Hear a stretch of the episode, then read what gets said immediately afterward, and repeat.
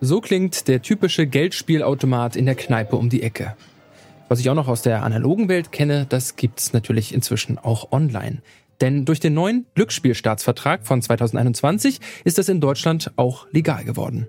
Das ist mittlerweile fast zwei Jahre her und wir wollen uns heute mal genauer anschauen, wie geht eigentlich guter Schutz vor Online-Spielsucht. Mein Name ist Gottfried Haufe, schön, dass ihr dabei seid. Zurück zum Thema.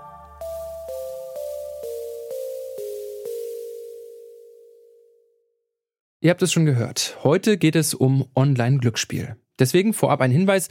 Glücksspiel, ob online oder offline, kann süchtig machen. Wenn ihr oder Menschen in eurem Umfeld von Glücksspielsucht betroffen seid, könnt ihr euch kostenlos bei der Bundeszentrale für gesundheitliche Aufklärung unter 0800 137 2700 beraten lassen. Im Abendkleid am Casinotisch sitzen, in einer Kneipe am einarmigen Banditen stehen oder im Wettbüro auf ein Pferd setzen. Das ist Glücksspiel, wie man es sich lange vorgestellt hat. Seit etwa zwei Jahren ist in Deutschland aber auch Online-Glücksspiel erlaubt. Das heißt, Poker, Sportwetten und drei gleiche Früchte sammeln, um den Jackpot zu knacken, geht im Bus, auf dem Sofa oder sogar auf dem Klo.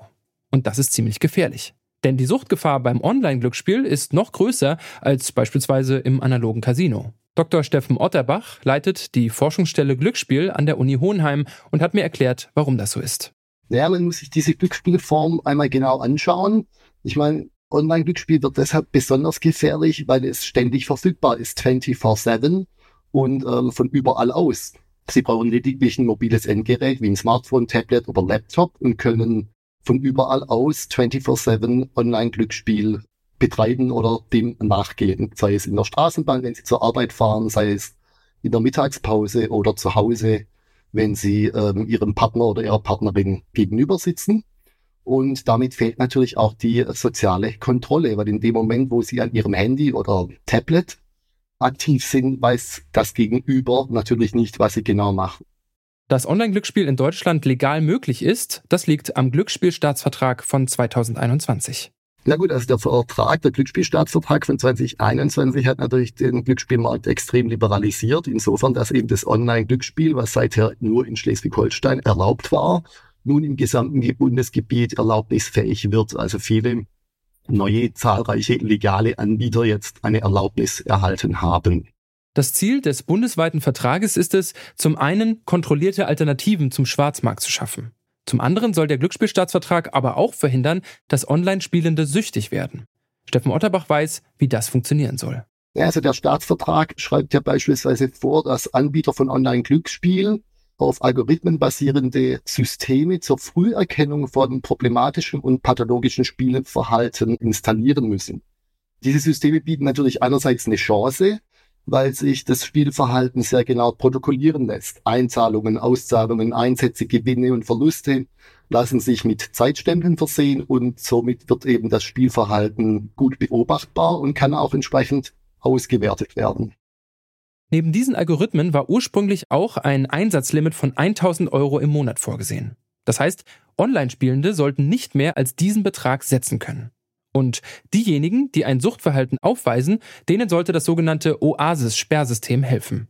In die OASIS-Datenbank kommt man dabei entweder, wenn man sich selbst dort registriert oder wenn man von Dritten, beispielsweise Freundinnen oder Familie, dort gemeldet wird. Wer bei OASIS registriert ist, darf theoretisch weder online noch offline an Glücksspielen teilnehmen. In der Realität sieht das aber oft anders aus.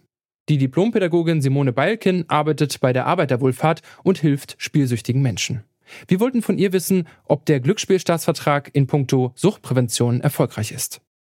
Der funktioniert, soweit ich das sehen kann, gar nicht. Also in dem Vertrag wird ja auch gesagt, Spieler haben ein Limit von 1000 Euro. Sie dürfen nur 1000 Euro verspielen.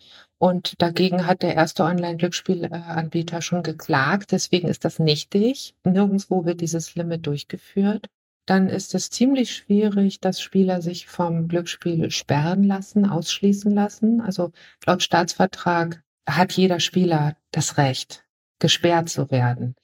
Aber es ist noch gar nicht jedes Online-Glücksspiel oder jede Spielstätte in Oasis angeschlossen. Also es ist total schwierig. Gerade eben hatte ich hier einen Klienten, der ist abhängig von einem Anbieter, der hat den Sitz in Österreich.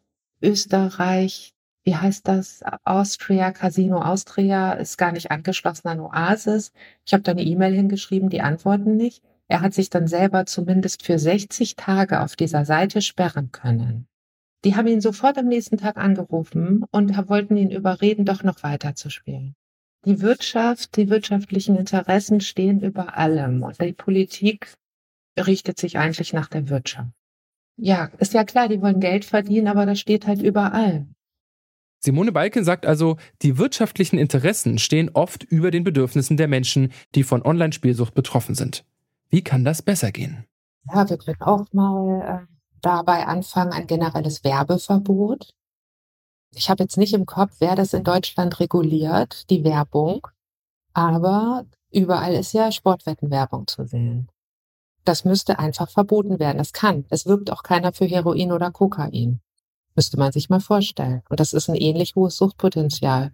Dann müsste wirklich jeder Online-Glücksspielanbieter an Oasis angeschlossen werden. Und das müsste auch durchgesetzt werden, was im Gesetz steht.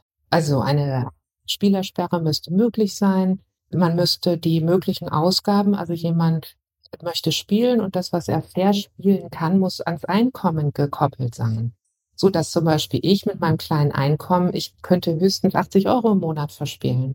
Wissen Sie, was ich meine? Das darf nicht mehr freiwillig sein, was jemand verspielt. Das muss kontrolliert werden, so sehe ich das. Für solche neuen bzw. schärferen Maßnahmen wäre also der Staat zuständig. Ich habe Steffen Otterbach gefragt, wie hoch er das Interesse der zuständigen Behörden einschätzt, tatsächlich für eine Regulierung zu sorgen. Naja, man muss schon auch ganz klar sagen, also der Markt für Sportwetten und andere Wettformen ist natürlich immens. Ne? Und dadurch werden natürlich auch Steuereinnahmen generiert. Also allein wenn wir uns den Markt für Sportwetten anschauen, der liegt bei ungefähr 10 Milliarden Umsatz pro Jahr. Und daraus werden auch eine halbe Milliarde Steuereinnahmen generiert. Wenn wir uns insgesamt die Steuereinnahmen aus Glücksspiel anschauen, dann liegen wir bei circa 2,3 Milliarden. Das heißt, auch der Staat verdient da natürlich ordentlich mit und wird hoffentlich dann auch seine Verantwortung entsprechend wahrnehmen, die Menschen vor einer Glücksspielsucht zu schützen. Die Regulierung liegt momentan bei der gemeinsamen Glücksspielaufsichtsbehörde der Länder. Der Glücksspielstaatsvertrag von 2021 hat Online-Glücksspiel in Deutschland legalisiert und auch liberalisiert. Gleichzeitig sollen Algorithmen und Sperrsysteme vor Sucht schützen. In der Praxis klappt das aber oftmals nicht. Für einen besseren Schutz vor der Sucht nach Online-Glücksspielen wäre ein möglicher Schritt, die Werbung dafür abzuschaffen oder zumindest stärker einzuschränken. Und dann kommt es darauf an, dass die geltenden Regularien von den Aufsichtsbehörden auch durchgesetzt und vor allem kontrolliert werden. Und damit kommen wir für heute zum Ende. An dieser Folge mitgearbeitet haben Clelio Burkhardt, Jana Laborenz und Alea Rentmeister. Benjamin Zerdani hat die Folge produziert und Hanna Kröger war Chefin vom Dienst. Mein Name ist Gottfried Haufe. Ich sage Tschüss und bis zum nächsten Mal. Zurück zum Thema vom Podcast Radio Detektor FM.